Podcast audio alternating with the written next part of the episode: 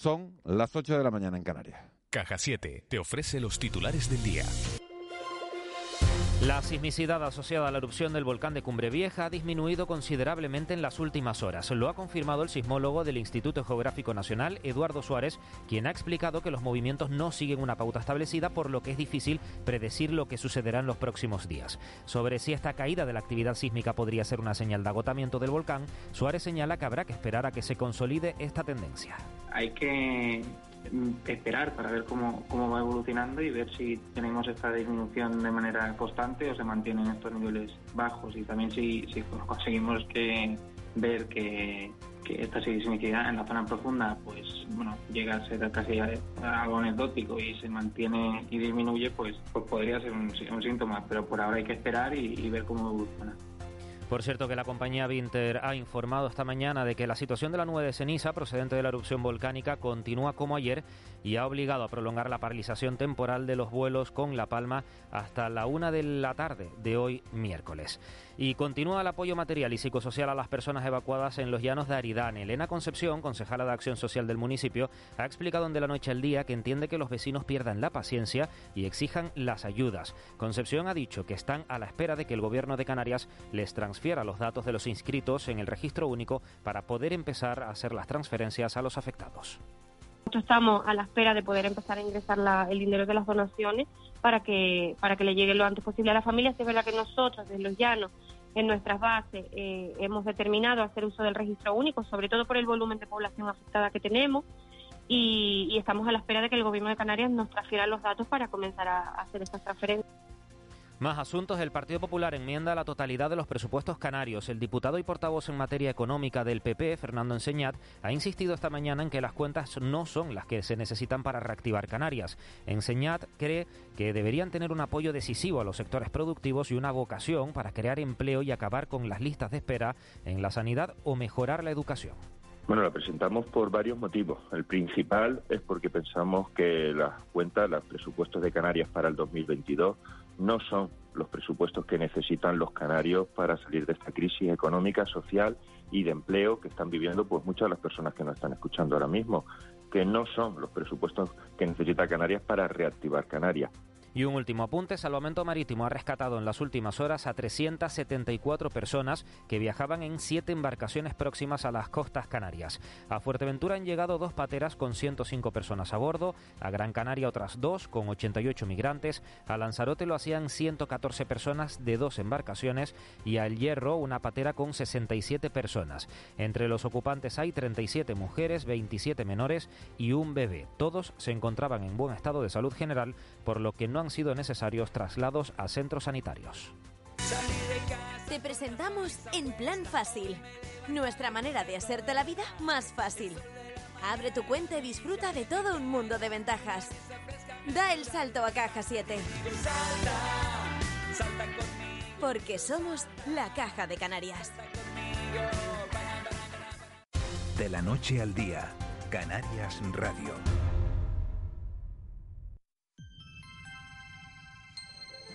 Soy deporte, somos deporte, son deporte, eres deporte. Desde la Dirección General de Deportes del Gobierno de Canarias, te invitamos a participar en los espacios colaborativos de la responsabilidad social deportiva del 1 al 4 de diciembre de 2021 en el Museo Elder de la Ciencia y la Tecnología, Las Palmas de Gran Canaria.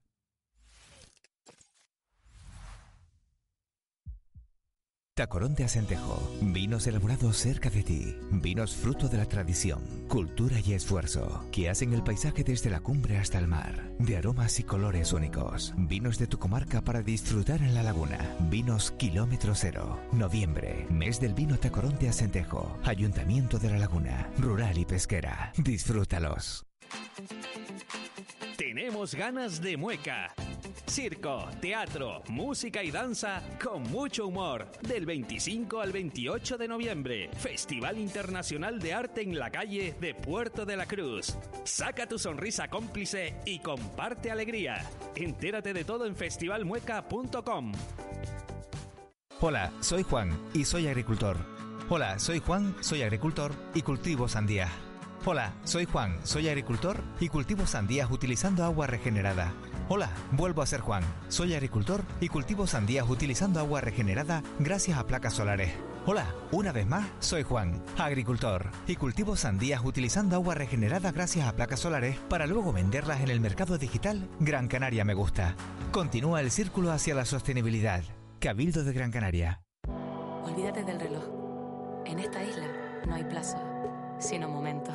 Un cielo azul sin límites, donde el mar es puerta y no barrera, que guía tus pasos a lugares recónditos. Haz las maletas. La isla quiere que vuelvas. Fuerteventura, abierto todo el año. De la noche al día, Canarias Radio. 8 y 5 minutos de, de la mañana, seguimos en directo, de la noche al día, en este miércoles 24 de noviembre en el que hemos tocado los principales puntos de la actualidad y nos queda otro muy interesante, muy importante, y es que, fíjense, estamos cada vez que hablamos de, de África, eh, eh, hablamos de, de, la llegada de migrantes, de la llegada de, de pateras, de la llegada de cayucos, desgraciadamente hoy incluso de la, de la desaparición de, de 14 personas a 500 kilómetros de las costas de, este archipiélago y de la llegada de, de 370 migrantes más casi que vienen a, que vienen a Canarias con, con el sueño de tener una, una vida mejor. Pero se están haciendo cosas con, con África, se están buscando relaciones comerciales y el gobierno de Canarias ha puesto en marcha para con Casa África unas jornadas para, para este jueves 25 en que se llaman Conexión Afri-Canarias. Tenemos comunicación con Nazara Cabrera, que es la directora general de Asuntos Económicos con África. Señora Cabrera, muy buenos días. Hola, muy buenos días. Eh, ¿En qué consiste Africanarias? Sí, realmente quiere ser un foro de reflexión que, que bueno, el, el, título, digamos que el subtítulo que tiene es Atlantic Africa Startup Forum y lo que queremos es hablar de emprendimiento, innovación y tecnología para una nueva economía, ¿no? Eh, nos planteamos, bueno, una reflexión sobre todo sobre qué se está haciendo a nivel de eh, emprendimiento e innovación en países africanos, ¿no? En, en, bueno, en algunos países africanos que, que están más desarrollados en este sentido, como pueden ser Marruecos, Senegal, en Nigeria, eh, Sudáfrica, ¿no? Pero, y, y bueno, y es un poco conocer qué está pasando ahí, qué se está haciendo, cuáles son los modelos del de, de binomio, ¿no? Innovación, emprendimiento que se están llevando a cabo y, y sobre todo para poder después eh, pensar en qué papel puede jugar Canarias en este sentido. ¿Está enfocado esto más a que los canarios invirtamos ahí o que los africanos inviertan en Canarias? Realmente eh, puede ser para que, eh, bueno, pues fondos de inversión canarios puedan ir a países africanos, ¿no? Realmente no, pero esto ya hicimos antes de, de este estudio, hicimos, de este, perdón, de este foro, ya hicimos un estudio sobre los ecosistemas de emprendimiento e innovación en África precisamente con ese objetivo, ¿no? Con que eh, conocer, que los fondos de inversión conocieran, canarios conocieran eh, cómo son eco esos ecosistemas, porque la verdad es que lo desconocíamos totalmente. Aquí la idea, digamos que es eh, cómo poder conectarnos para desarrollar o para avanzar en todo este en, todo este sector de la innovación y el emprendimiento de manera conjunta. Señor Cabrera, buenos días. Eh, en, el digamos en el programa de, de estas jornadas también se incluye un poco representantes de Estados Unidos y Reino Unido. Siempre se habla de un poco, el problema quizás, señor Cabrera, es que se habla mucho, pero no se hace tanto, o se hace muy poco, de Canarias plataforma de negocios con África. Eh, ¿Hay algún avance en este terreno? Bueno, un avance con respecto a, a qué, ¿no? no bueno, pues hablaba de sectores tecnológicos que se instalen en Canarias, que el sector minero, por ejemplo, en su momento, pues sí, eh, las empresas, por ejemplo, de Canadá, eh, que se han instalado en Canarias para luego trabajar en Mauritania, un poco que, que, esa, que esa colaboración, porque realmente, bueno, la, la, la, la dimensión, digamos que económica de los países cercanos, pues Mauritania, Mauritania, Senegal y Cabo Verde, si suma el PIB de esos tres países, es la mitad del de Canarias. O sea que no, que no son un área de gran prosperidad, pero sí a lo mejor de colaboración con empresas europeas, americanas que se pueden instalar en Canarias para trabajar en África. Sí, sí, sí, entiendo. Se sigue trabajando en ese ángulo, ¿no? Digamos que, bueno, esto esto que hacemos mañana es un poquito diferente, Ajá. pero sí que se sigue, sí, sí que se sigue trabajando en ese ángulo de, eh, de digamos que de, de, promocionar a Canarias como, como centro de inversiones europeas y norteamericanas hacia África. Ahí, bueno, hay avances mm, con respecto a, lo que ya había hace, hace poco, eh, no hay, es decir, eh, ahí lo que se intenta trabajar es que se atraiga inversión, sobre todo a zonas SEC, y que, y que empresas, como usted bien ha dicho, em, norteamericanas y europeas se instalen en Canarias. Ahí el avance, digamos, que se está trabajando es para digitalizar todo ese trabajo, ¿no? Y, y, y hacerlo con más eficiente. Entonces, bueno, ese es un trabajo que está realizando Proesca, que sí es cierto que se hace con, con fondos de la Dirección General, pero que no, que no llevamos directamente. Y, y, yo creo que, bueno, que lo que se está avanzando es en las formas de captación, ¿no? En los prescriptores que se están eh, contratando para que después, a su vez, eh, lleguen, y esto, y esto al final es algo que ha sucedido y que se ha transformado después de, de la pandemia, de la situación de pandemia, ¿no? En la que no se pudo viajar y hubo que eh, digitalizar todo ese sistema.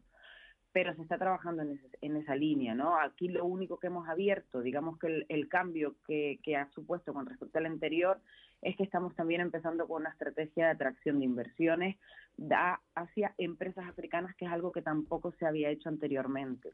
Sí es cierto que el PIB, como usted bien apunta, de esos países eh, no, no es muy atractivo, pero también es cierto que ahí el capital está mucho más polarizado, ¿no? Y que digamos que las empresas, eh, que las grandes empresas tienen mucho más potencial inversor eh, en el panorama, digamos, africano, aunque sean menos, pero tienen una mayor capacidad, ¿no? Entonces, bueno, lo que queremos también ver con esta estrategia es a dónde tenemos que dirigirnos en países africanos para captar esa inversión que creemos que, que bueno, que puede ser muy diversificada eh, y que no se había hecho hasta el momento. Eh, buenos días, señora Cabrera. Y, respecto a inconvenientes, ¿cuáles son los, eh, eh, inconvenientes más importantes que, se encuentran en este, este objetivo. En, la lucha por este objetivo? Las comunicaciones, el idioma. En, algún momento se dijo que, faltaba, que, los canarios no hablábamos francés, que eso nos, impedía pues mejorar estas relaciones con los países vecinos. ¿Cuáles son los principales inconvenientes? Pero en el objetivo de atraer inversión dirigida hacia África. Eh, eh, no, en el, objetivo, en el objetivo de, promover la colaboración con África, ¿no? Que el, objetivo general, ¿no? De internacionalizarnos. Bueno, hay inconvenientes, hay muchos, evidentemente el, idioma, pero yo no lo pondría tampoco como, como un inconveniente muy importante. Hace poco hicimos el programa este que hemos empezado a hacer, el de África Canarias Challenge, y ahí, bueno, una mezcolanza de español, inglés y francés y, y salí adelante, ¿no? Creo que también el desconocimiento muchas veces de, la, de, lo, de los códigos culturales de los países en los que se quiere hacer negocios también es otro de los, es otro de los inconvenientes, ¿no? Eh, y, y después, bueno, también muchas veces que las empresas, que aquí también estamos, tenemos un sector de, eh, productivo, sobre todo de, de, pequeñas empresas y, y de microempresas. Entonces, bueno, muchas veces no se, no se tiene la capacidad o una persona en concreto que pueda dedicarse a trabajar en la internacionalización, ¿no? También sería otro inconveniente. Y después, bueno, si ya hablamos de factores externos o que tienen que ver más con los mercados de destino, pues eh, inseguridad jurídica, eh, es decir, dificultad para hacer negocios, también dificultad a lo mejor para encontrar el socio local, ¿no? Todo eso, bueno, todo eso se recoge bien, yo creo, en, en la estrategia operativa de la economía, de internacionalización de la economía canaria y siguen siendo eh, problemas que están ahí. Eh, mm, señora Cabrera, ¿qué mensaje tiene el gobierno canario para eh, aquellas empresas de las islas que trabajan en y con el Sáhara Occidental? Después un poco de los últimos mensajes que hemos leído, por ejemplo, de Frente Polisario y demás, respecto a que, bueno, que no es legítimo estar mm, trabajando allí en este momento. Eh, pues la verdad que, mm, vamos, desde el gobierno de Canarias, porque al final eso es una cuestión de, de política exterior, a nosotras no nos ha llegado ningún es decir, no nos ha venido ninguna empresa ¿no? comentando, comentando esta situación. La verdad que, que, en ese sentido no tenemos un mensaje concreto para esas empresas. Estamos trabajando en, diferentes países en general y, por el momento no tenemos problemas o no eh, tenemos evidencia de problemas asociados a, ese, a esa cuestión. Nazara Cabrera, directora general de Asuntos Económicos con África. Eh, muchas gracias. A ustedes. Buen, día. 8 y cuarto, unos consejos publicitarios y nos metemos en tiempo de desayuno. Hoy con José Miguel Rodríguez Fraga. De la noche al día, Canarias Radio. En Cristalam tenemos la solución definitiva para el exceso de calor en edificaciones. Nuestras láminas de control solar 3M para cristal con una reducción térmica de más de un 80% y libres de mantenimiento son eficiencia energética en estado puro, sin obras, sin cambiar los vidrios, en exclusiva en Canarias, solo en Cristalam. Visítanos en cristalam.com. Lo nuestro fue amor a primera vista. Un auténtico flechazo, ¿sabes? Esos paseos interminables, cuánto recorrimos juntos. Y ahora todo se ha estropeado. ¿Pero qué dice, muchacho? Si son unos tenis. Compra École, el pegamento rápido, flexible, transparente y efectivo, que deja esos tenis como nuevos. École, el secreto del zapatero.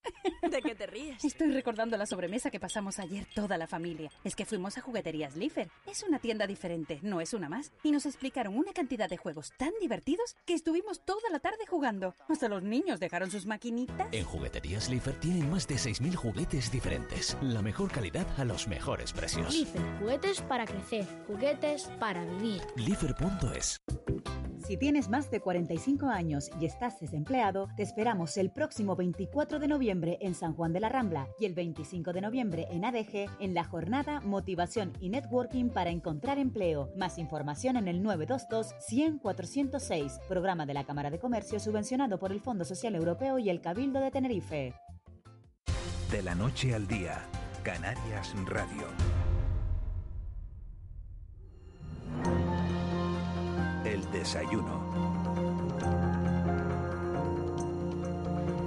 8 y 16 minutos de este miércoles 24 de, noviembre. Nos metemos en tiempo de desayuno, en tiempo para hablar con un poquito de calma de los asuntos que, que nos preocupan a, a, los canarios.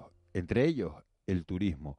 Y hoy tenemos comunicación con el nuevo presidente de la Alianza de Municipios Turísticos de España, que se llama, una persona que ustedes conocen perfectamente, se llama José Miguel Rodríguez Fraga y es el actual alcalde de, bueno, el actual, el alcalde de toda la vida de, de ADG. Señor Rodríguez Fraga, muy buenos días. Buenos días. Digo el alcalde de toda la vida con todo el cariño del mundo, porque ¿cuánto tiempo lleva usted siendo alcalde de ADG? Dos años y medio. ¿Dos, dos años y medio? Claro. ¿Cuándo fueron las últimas elecciones? Ah, bueno, sí. Ah, pues que, es verdad que he acumulado varias he acumulado varios mandatos, pero eh, cada cuatro años nos damos cuenta y, bueno, y aquí estamos. Bueno. Eh, señor Rodríguez Fraga, eh, ¿qué significa esto de ser presidente de la Alianza de Municipios Turísticos de España? Bueno, la, Alianza de Municipios Turísticos de España es, eh, digamos, eh, la, respuesta a la necesidad de, reposicionar los municipios turísticos, los destinos turísticos más importantes de España, ¿no? Están los municipios, bueno, pues está Benidorm, está, está Salou, está Lloret de Mar, está Torremolinos, eh, está, somos ocho municipios de los más importantes que, que agrupando el 4% de la población eh, gestionamos el, el 10% del turismo nacional, tenemos el 20% de todas las pernoctaciones que se producen en España, el 15% de las plazas hoteleras y el 4% de empleo turístico. Eso en España, a nivel nacional. Si lo traemos a Canarias, los datos son todavía más grandes. En Canarias, eh, en, en, España representamos el 20% del Producto Interior Bruto y en Canarias el 30%, el 80% de turistas alojados están en la Asociación de, Municipios Turísticos y eh, el 80% de las plazas alojativas tenemos nosotros. Eh, 94 millones de pernoctaciones. Bueno, esto es por, por, poner un gráfico de, lo que significan los, los destinos turísticos. Eh, ser presidente de la asociación, bueno, pues me toca un poco el turno de, dirigir un poco, coordinar un poco el trabajo y el esfuerzo, que no es poco. Hemos tenido dos reuniones muy intensas, en este, eh, ayer y anteayer. Una primera que era la asamblea en la que eh, yo asumía la presidencia, pero en la que además eh, hicimos un trabajo también importante de agenda de lo que vamos a hacer en los próximos, en los próximos meses y en los próximos años y que, eh, digamos, la, la, situación última que hemos pasado de la pandemia, pues lo que ha hecho es eh, adelantar, avanzar y, y, hacer más necesarios y más urgentes eh, los problemas que ya veíamos que ya veíamos venir, problemas estructurales y problemas coyunturales a los que queremos hacer frente desde la madurez ya de los municipios turísticos para, para, para, en fin, para mejorar el sector. leo, leo en señor. Beneficio, eh, eh, en beneficio de nuestra población. Este es que quiero acentuarlo mucho, ¿no? Leo un titular suyo en el periódico hoy, en la prensa, en la prensa hoy, que dice necesitamos un plan estratégico para que el turismo reparta riqueza. ¿En qué consiste ese plan estratégico que propone? Pues bueno, que eh, vamos a ver nuestra opción de, de sostenibilidad y de competitividad a futuro exige que nuestra población perciba el beneficio que recibe que recibe del turismo. Por lo tanto, tenemos que ponernos a trabajar para incorporar no solamente al, sector alojativo, que es muy importante, eh, eh, y que es de alguna manera el que, ha sentado las bases, pero que eh, un turismo competitivo y de calidad hacia el futuro tiene que incorporar toda la cadena de valor que se mueve en torno al turismo, todo lo que tiene que ver con lo que tiene que ver con el ocio, lo que tiene que ver con el transporte, lo que tiene que ver con el desarrollo cultural, de forma que genere riqueza y que esa riqueza se reparta de la manera más homogénea. Eh, en, empleo de calidad, en servicios de calidad, en sanidad de calidad, todos todo estos elementos que son los que eh, justifican nuestra presencia pública en, en, un sector que, es mucho más que económico, porque es también cultural, es también humano, etcétera. Eh, ¿En el turismo en Canarias sigue fallando la formación, señor Rodríguez Fraga? Sigue fallando la formación. Eh, yo diría que en todo el país, pero bueno, para nosotros es que para nosotros es vital, para nosotros es vital el contar con, que, nuestra gente pueda incorporarse eh, al, sector en las mejores condiciones eh, y, de preparación. Y porque además en ello nos jugamos la calidad del servicio también. Pero es que llevamos 30 años fallando con la formación, ¿no?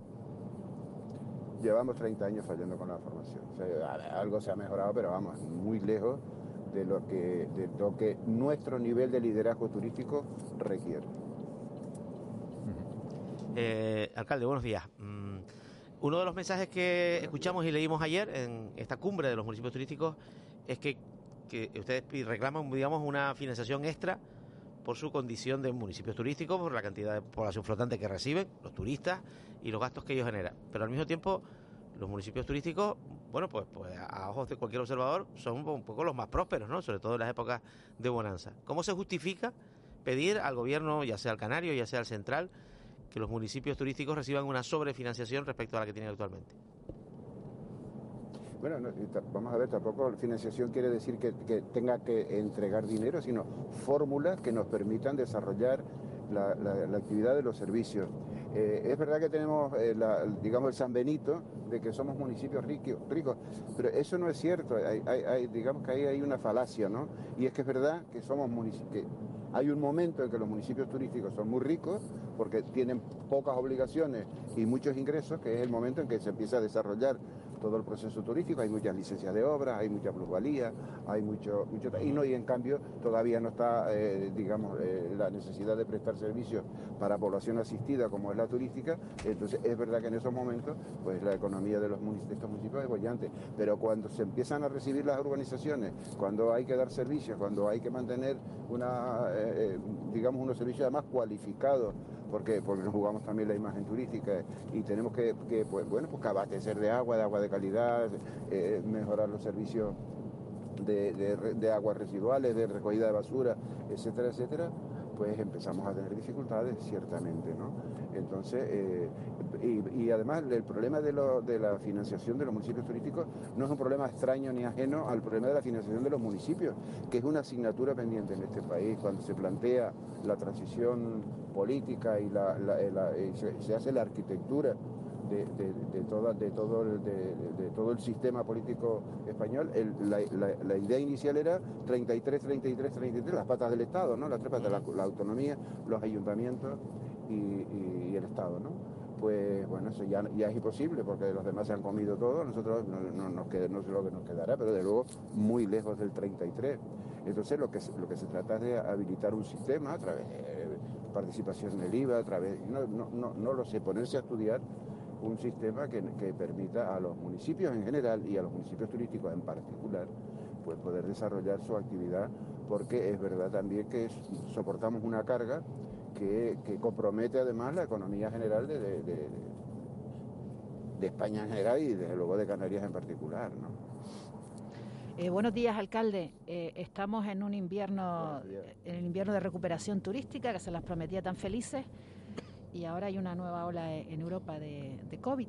Eh, ¿Cómo es la situación en este momento en cuanto a reservas?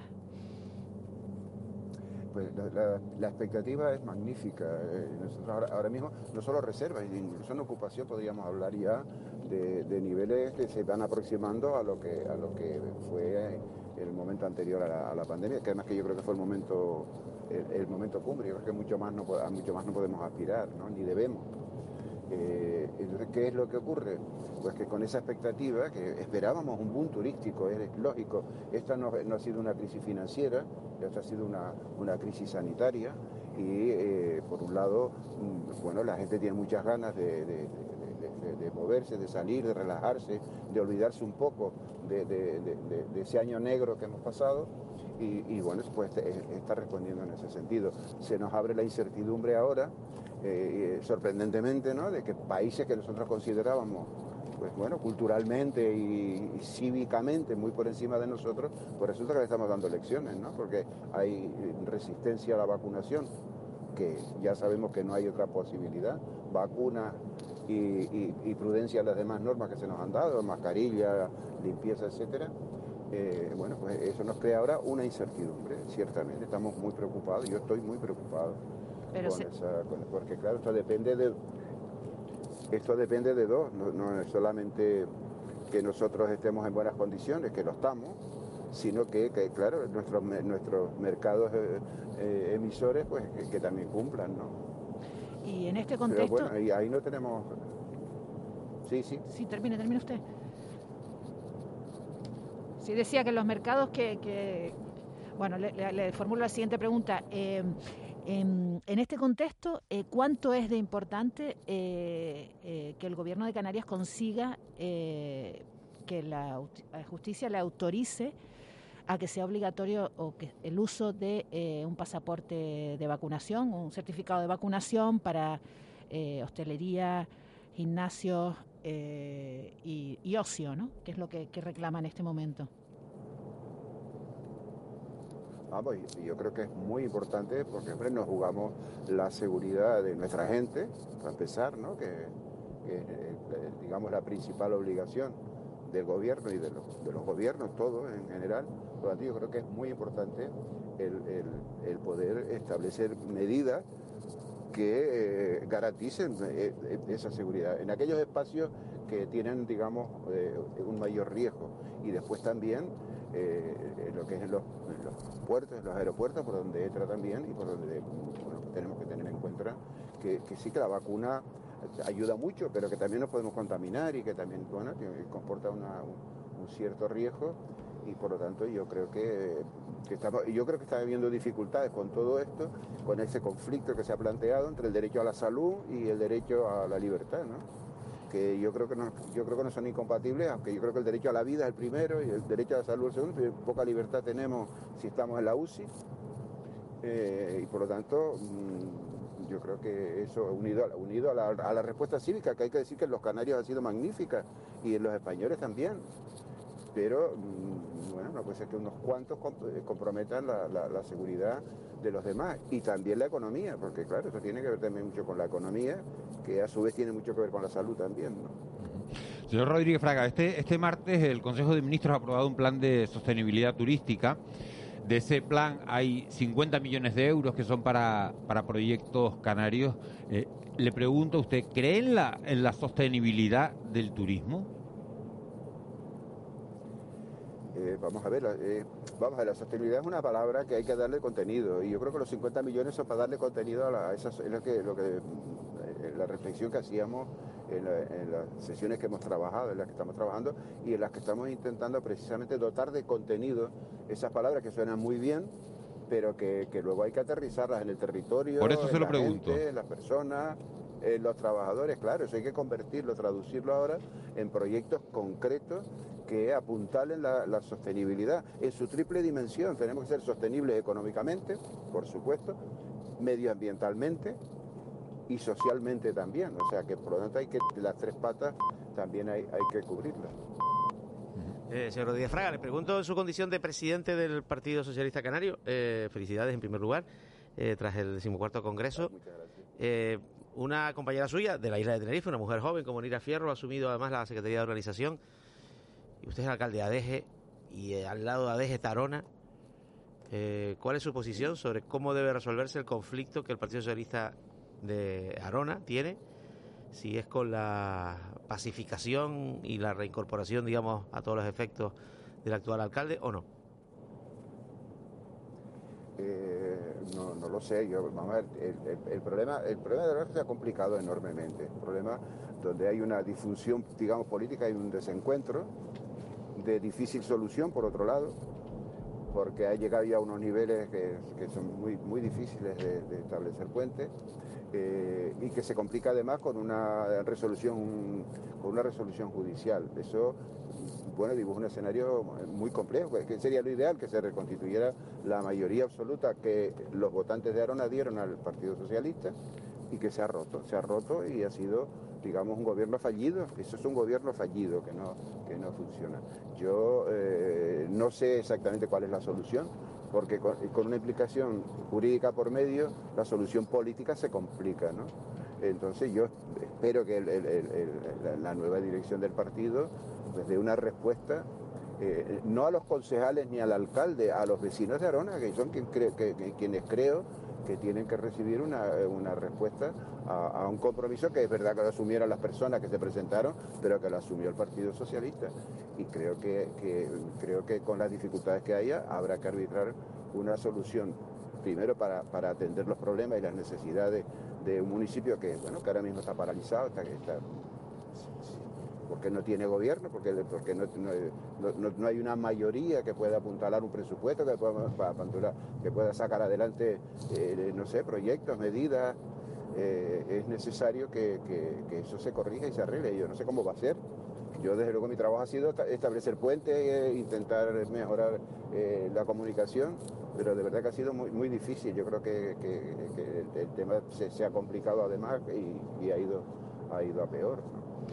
Señor Rodríguez Fraga, y en... Sí. Sí, señor Rodríguez Fraga, eh, eh, sí, le, le quería preguntar por, por Gran Canaria, por la situación del partido en Gran Canaria. ¿Espera, espera nubarrones por la, bueno, la, la- la posible eh, rivalidad, ¿no? Que eh, se, se presenten dos pesos pesados, ¿no? A, a- a la Secretaría Insular. Sí, pero esa rivalidad es normal, la hemos vivido el partido muchas veces y yo estoy convencido que se superará porque al final el partido tiene también una, una digamos, una capacidad, una cultura y una tradición eh, resolver este tipo de, de dificultades. Son además dos pesos pesados que son muy responsables dentro del partido, que tienen un alto sentido de, partido y un alto sentido del compromiso con Canarias y del momento que está viviendo el partido en, relación a la responsabilidad de sacar a Canarias adelante. Creo que primará eso por encima de todo y creo que saldrá. Por lo demás, pues mira, pues esto, esto es propio de la vida de los partidos, ¿no? Afortunadamente que haya eh, disensiones. El problema es que eso no, no nos lleve a, a rupturas irreparables, sino que al final, bueno, pues ya veremos cómo, cómo, cómo evoluciona el tema, pero que tenemos mm, normas, que tenemos eh, cultura, tradición y que, tenemos capacidad para, para, para- resolver estos, estos conflictos, porque lo hemos vivido muchas veces y, al final pues acaban fortaleciéndose. Yo recuerdo el último congreso nuestro, no fue precisamente un camino de rosa, era- eh, había dificultades, hubo eh, digamos rivalidad también entre dos líderes que se presentaron y hoy está funcionando el partido maravillosamente, magníficamente bien, sin, sin- ningún conflicto, porque el Partido Socialista, bueno, dentro de que somos humanos y, por lo tanto tenemos nuestras limitaciones, pero sí que es verdad que eh, eh, priman otro- otros elementos que, que- nos ayudan mucho a, avanzar en esa dirección y en las dificultades que supone pues bueno, gestionar, funcionar de, de- de un partido político. José Miguel Rodríguez Fraga, para llevar dos años y medio de alcalde se maneja usted muy bien, ¿eh? Yo cree. Sí, sí, para llevarlo dos años y medio solo, la verdad que, que se maneja bien. José Miguel Rodríguez Fraga, alcalde de ADEGE, presidente de la Alianza de Municipios Turísticos de España y presidente también de, del Partido Socialista. Eh, muchas gracias por habernos atendido. Nada, muchas gracias a ustedes. Buen Saludos día. y buen día. Buen día. 8 y 35. Vamos con unos consejos publicitarios y volvemos a La Palma. De la noche al día, Canarias Radio.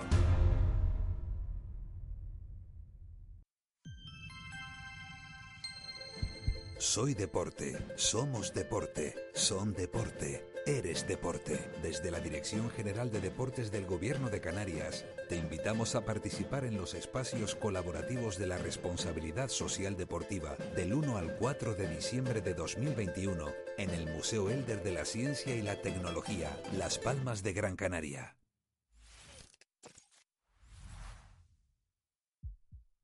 En Cristalam tenemos la solución definitiva para el exceso de calor en edificaciones. Nuestras láminas de control solar 3M para cristal con una reducción térmica de más de un 80% y libres de mantenimiento son eficiencia energética en estado puro, sin obras, sin cambiar los vidrios, en exclusiva en Canarias, solo en Cristalam. Visítanos en cristalam.com. 48 horas. 48 horas. 48 horas. Venta online en Jugueterías Lifer.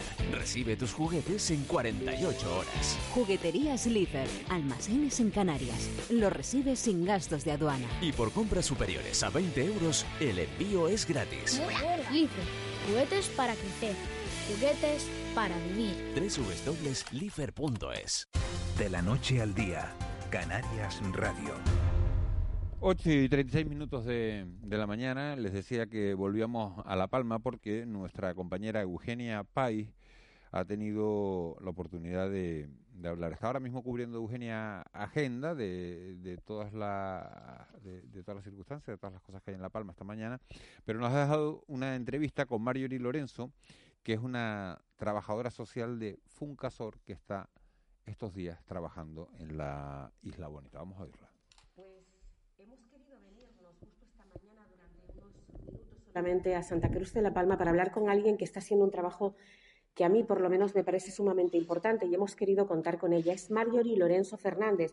Ella es trabajadora social, experta en intervención psicoterapéutica y trabaja en Funcasor, la Fundación Canaria para las Personas con Sordera y sus familias. Y específicamente, Marjorie, trabajas con las familias y con los niños afectados por sordera o que tienen sordera, personas mayores y menores con sordera que se están enfrentando también a la realidad del volcán. ¿Cómo lo están haciendo? Exactamente. Buenos días. Eh, como bien dices, yo soy trabajadora social del Servicio de Atención y Apoyo a las Familias aquí en Funcasor, en la isla de La Palma.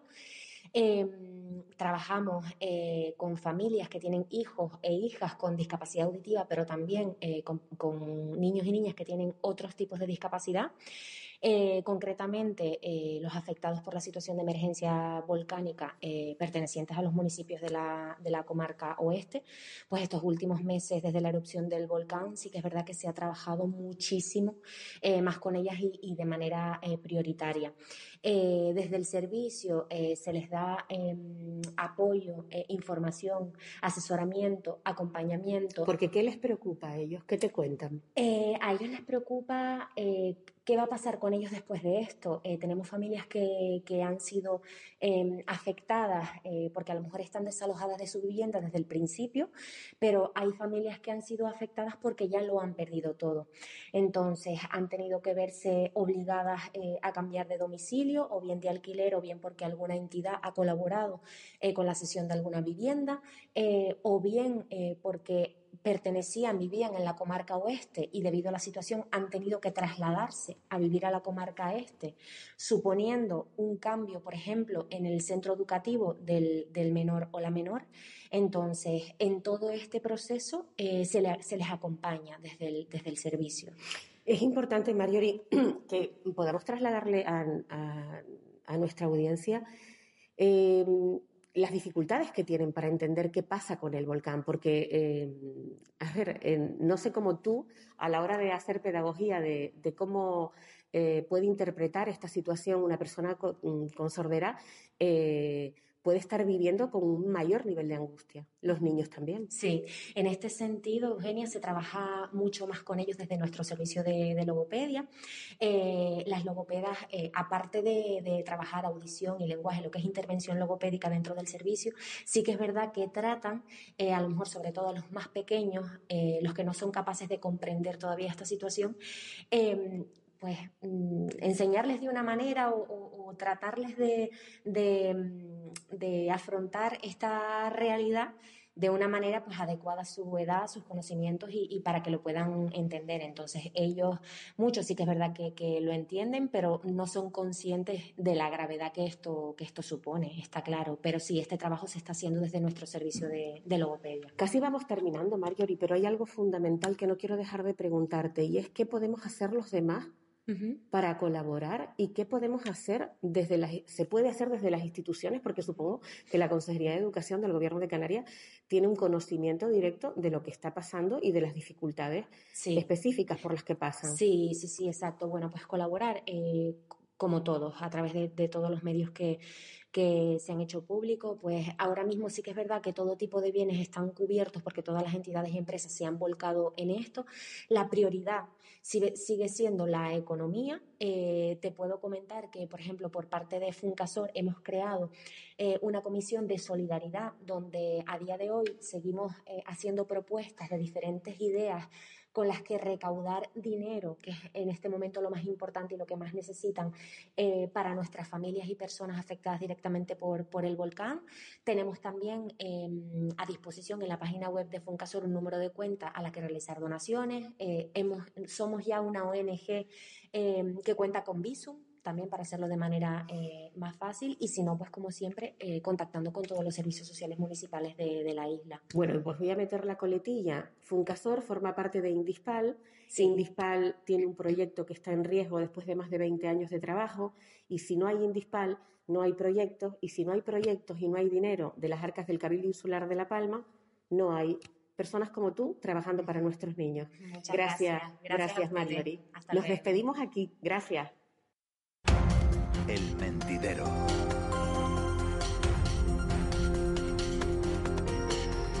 Ocho y 42, tiempo de tertulian de la noche al día, tiempo de mentidero. Sin con nosotros Ángeles Arencibio y Juan y se incorporan Manu Ribeiro. Manu, buenos días.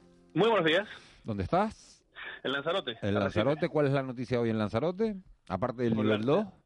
La noticia es a ver si cierran de una vez los dichosos pactos de gobierno, nuevos pactos de gobierno en Arrecife, Coalición Canaria entraría con el Partido Popular. Venga ya. Eh, sí. No creo, ¿no? Es una noticia de ultimísima hora, no se sabía. y entrará con el Partido Popular Nueva Canarias y una concejal de un partido residual que ya prácticamente no tiene actividad que se llama Somos. Y en el Cabildo, pues el, el PSOE, eh, Transfuga, Juan Manuel Sosa y Podemos tienen garantizada la estabilidad de, de, la, de la institución, mayoría, 12 más que 11 de Coalición Canaria y PP en la oposición y en principio así terminaría el mandato, si no hay sorpresas en las dos principales instituciones de Lanzarote. Bueno, pues no está mal, ¿no? Y todo eso... Todo, ¿Quién gana y quién pierde con, los, con, el nuevo ecosistema Arrecife Cabildo? ¿Quién gana y quién pierde? Pues yo creo que las dos lideresas mantienen su poder, es decir, la hegemonía política que hay en Lanzarote pasa por esas dos mujeres, por Loli Corujo en el Cabildo y por Astrid Pérez en Arrecife. Su liderazgo no está en discusión en ninguno de sus partidos, las instituciones eh, ambas son muy presidencialistas y el Coalición Canaria, si acaso, rasca un poquito de presencia pública entrando en el ayuntamiento de, Arrecife y el gran dilema es Podemos, porque mm, a Podemos le viene muy mal entrar. está en cuadro en el, en el Cabildo, tiene apenas dos consejeros, uno además es, asesor en otro ayuntamiento, el de Tías.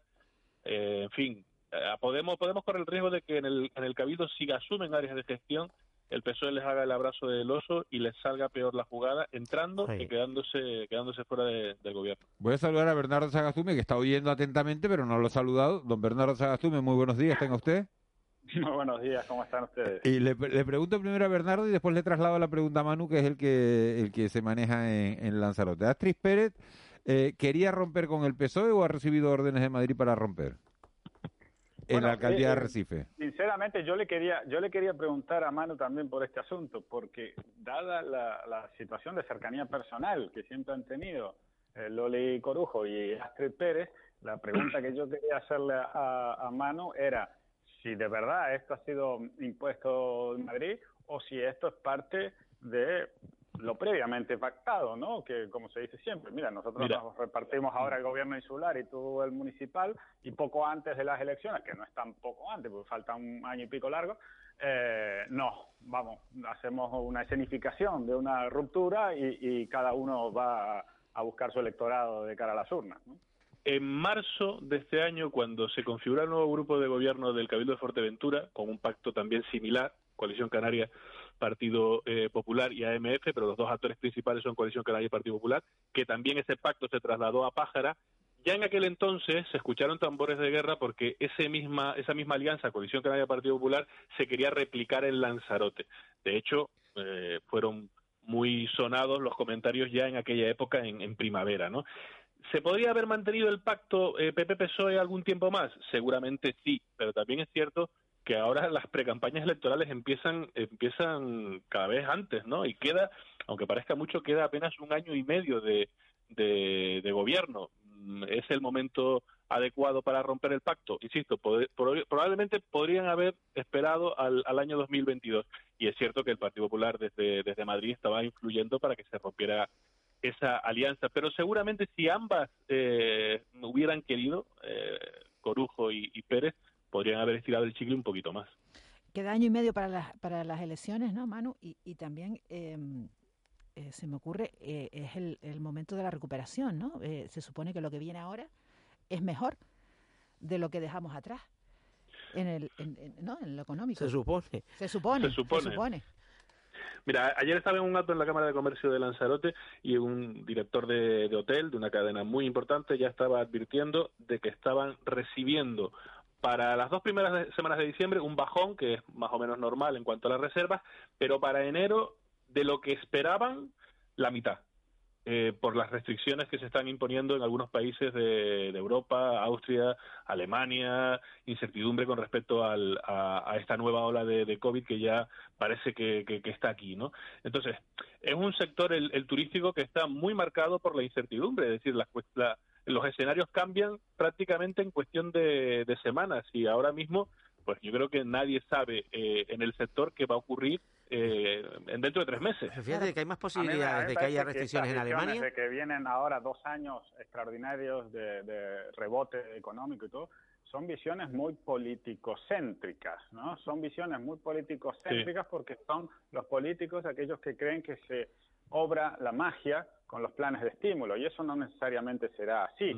¿eh? Entonces, eh, lo veo, lo digo no solo por lo que estabas explicando de Lanzarote, sino porque también a veces veo que cunde entre, por ejemplo, políticos de la oposición en, la política nacional esa misma idea. Dice, bueno, pero bueno, Bernardo, es que no, pero, Bernardo, los, empresarios, los empresarios son los primeros que piden los planes de estímulo, ¿eh? Bueno, y sin embargo, sí, sí, claro, que los empresarios cercanos a las cortes son los menos empresariales de los empresarios, como todos sabemos. No, todos no. Son, son los que dependen de su negocio. Su negocio depende de lo que hagan los políticos. Las grandes corporaciones, que son las que más fondos europeos van a recibir, los llamados PERTE, los proyectos de colaboración público-privada. la economía travestido de empresario. Claro, claro, que no son. Empresario es el que arriesga y el que se atreve a exacto, exacto, exacto. el que se atreve a hacer un negocio sin el. Sí, pero a ese no le van a hacer un PERTE, ¿no?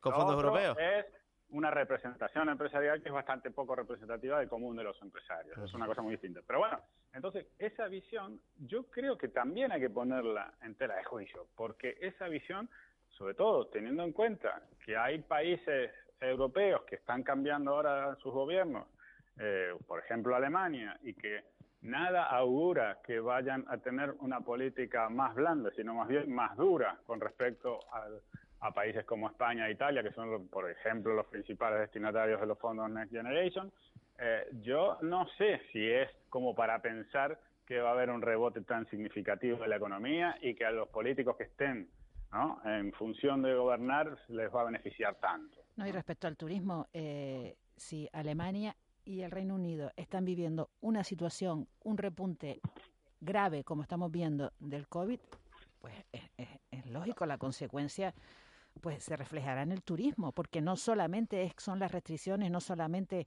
es que puedas enfermar o no, es que repercutirá en la economía Hay hay de las de personas, de las personas, claro, pero reper- repercutirá en la economía, en el bolsillo de esas personas que son nuestros clientes. hay más posibilidades de cierre en Alemania, eh, por tanto Fuerteventura, vamos a decir una cosa, que, Sí, en, sí, que en Reino Unido, práctica. por tanto Lanzarote. ¿no? Bueno, les toca otro asunto porque hay la noticia política de- del día hoy tiene que ver con los presupuestos generales del Estado. El sí de Esquerra Republicana es la, la portada del periódico El País hoy. Eh, bueno, el sí de Esquerra los presupuestos, bueno, pues afianzan la, la legislatura y, y permiten que el gobierno vaya a tener un apoyo de 188 eh, escaños, que son 20 más, 20 apoyos más que, que el año pasado. El respaldo de Esquerra está vinculado a esa ley audiovisual que, como les hemos venido contando, va a exigir a las plataformas de televisión, a HBO, a Netflix, a todas estas plataformas, una cuota del 6% de las producciones en bueno pues en las lenguas co- cooficiales de este país. Estamos hablando del catalán, del euskera y del gallego. Me parece baratísimo el apoyo de Esquerra, baratísimo, el más barato que han hecho siempre. Vamos a ver, eh, que tú puedas ver el joke del calamar. Eh, eh, Juanma, estamos y que- y que no- y que de, no- que las- de- de que las ¿Dónde está producciones dónde serían... está el problema? ¿De a quién Ah, ¿de qué perjudica? ¿A quién perjudica esto? ¿A, ¿Dónde a está quién perjudica? decir, no, no que, no que se rueden en catalán, sino que se traduzcan que en se catalán, que se Que haya la opción, Es un que haya la coste, opción. Claro, es un coste para, para, la, para, para la plataforma, eso sí. Pero bueno, ¿a quién le molesta ver el, el joke del calamar? Pues a mí no.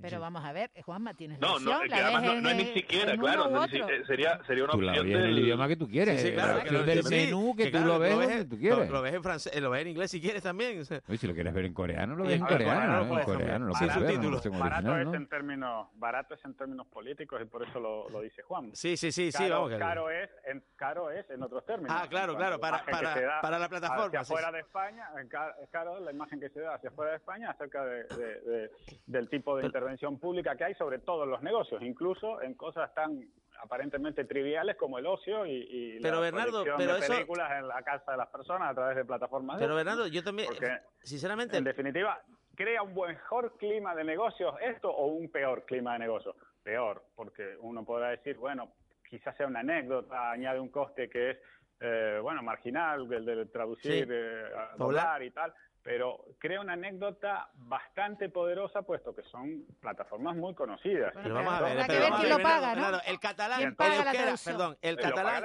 el euskera, porque es una el- mala imagen de la Sí, pero espera, pero ¿por qué? Porque el catalán, el euskera eh, y el gallego son patrimonio de la cultura española, ¿sí o no? ¿Merecen ser defendidos y protegidos, sí o no? Por- de la cultura por- pero por la- española. Por la, fuerza, por la Sí. fuerza.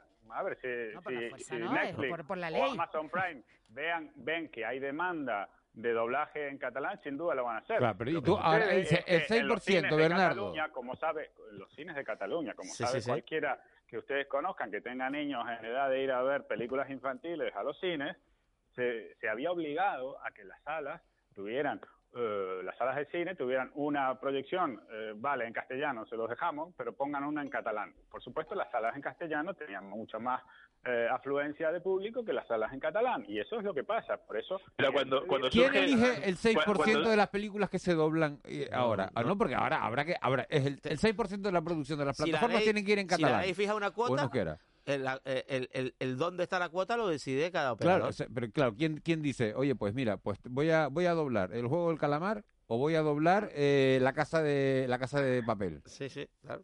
¿No? ¿Quién decide La eso? Santa Misa a las 12 de la noche, si hubiera. O no, o la Sí, misa, sí. claro. Claro, claro. Claro, claro. Es que quién, de- Mira, quién, eh, quién decide ahora, ahora ahora hay que tener, ahora en Esquerra tiene que haber una persona diciendo, no, quiero que me te- Quiero que me que dobles me esta. dobles esta o quieres que me dobles la otra, porque no, porque y apá, ¿quién va a correr con los gastos de eso? Yo no creo que vaya a correr las plataformas, Sí, correrá. claro, claro, claro. Es que se ponen- vamos a ver, la ley audiovisual regula determinadas obligaciones a, eh, a la- a- a- a las operadoras. Antes eran las del espacio radioeléctrico, que son las televisiones, que tienen, por ejemplo, que destinar un porcentaje a producción cinematográfica obligatoriamente. Por eso vemos esta coproducción de A3 Media o esta coproducción de tal. O sea, y que no es en el la ley. Estado el que saca una partida para el No, doblaje no, no, de esa no, no, serie. Por eso digo que sale barato, en términos presupuestarios, En claro. términos presupuestarios y después lo que estaba diciendo Bernardo en, tema- eh, Sí, eh, bueno. eh, en otros términos, ¿no? Ba- barato en términos lo políticos, que decía hace- Juanma, y en eso tiene razón. Lo que yo digo que se da una mala imagen del país porque, bueno... Pero fíjate que... que- Bueno, que mala imagen o que buena imagen, sumamos- ¿no? La atención de a, sí, las culturas de- de minoritarias. que si sumamos de que si sumamos la población de Galicia del País Vasco y de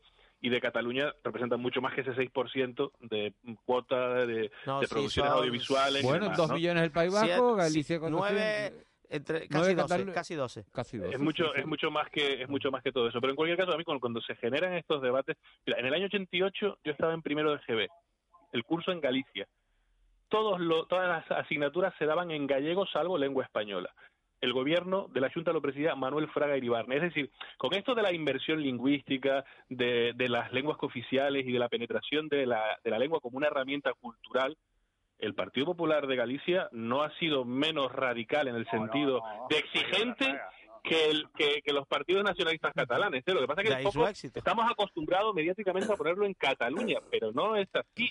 La Manu, televisión de Galicia ha sido eh, una herramienta Con cultural éxito. Con éxito. poderosísima, con éxito, cantera después de grandes producciones eh, también de ámbito estatal, pero ha sido eh, una herramienta cultural el gallego para el PP, igual que para los partidos nacionalistas catalanes. Lo que pasa es que el foco se pone siempre en Cataluña, pero no es así en términos reales. ¿eh? El, el Partido y- Popular en Galicia tiene mucho, muy poco que envidiarle a los partidos nacionalistas Bueno, está- catalanes. estás hablando del partido del Partido Popular y hemos leído una noticia del mundo y yo les leo una de, de- no, hemos leído una noticia del país, les leo una, una del mundo. Aznar media entre Ayuso y Casado. Esto tiene que acabar ya. El expresidente interviene en la crisis interna del Partido Popular y le ha pedido a ambas partes un acuerdo. Dice Aznar que ha hablado con todos los que tenía que hablar y les ha dicho todo lo que tenía que decir. Me ¿Cómo iba a decir en, en el tema anterior que Aznar hablaba catalán en la intimidad. Pero bueno, eh, eh, que, que también, el- ¿no? El, Bueno, eh, ya, y con Casado este y con Ayuso habrá hablado en, ca- eh, en castellano, ¿no? Claro. El Eh, Román Paladino. ¿Y qué le habrá, y qué le habrá dicho? ¿Tú quién quieres que, tú- qué, qué crees que, que le ha dicho, Ángeles? A mí, me, a mí me da la sensación de que Ayuso, que, que Aznar es más de, de, de- de Ayuso, ¿no? Porque mm, eh, Pablo Casado ha quedado aquí como eh, un poco... Como pequeño, pequeño, Sí, líder eh, pequeño. achicado, ¿no? Sí, Achicado. todo el mundo es del que barren unas elecciones. Sí, Ay- sí, sí, Casado él- no ha barrido no ha ninguna sabido- y no ha Ayuso ha sabido- barrido eh, eh, en la de la no ha Comunidad de Madrid. sabido, no ha sabido eh, tirar de esa victoria eh, y, ven- y hacia él, ¿no? Hacer la suya, la victoria de- transmitido de, miedo de a lo Ayuso. suyo. sí, Exacto, ha sí. generado ahí un, un, un, un conflicto, ha, ha- ha hecho gala o, o ha dejado Un ataque en de evidencia cuernos, un su ataque de miedo, cuernos, no puede su ser. miedo a no Su ser, miedo a lo suyo. su miedo a, a, a su presidenta de Madrid, a- a- la- lo, lo ha dejado en evidencia, que tiene miedo a que a que le quiten el, Quien el haya sillón. visto a es mi punto de Casado, vista. quien haya visto a Casado en directo en un meeting, por ejemplo, la ca- palabra carisma no es lo que lo define. Es decir, el carisma que sí se ha cre- creado. es, un hombre muy- es un hombre bastante cordial, ¿eh? Yo, yo, yo sí, Sí, lo he pero- y lo he pero- tratado, ¿eh?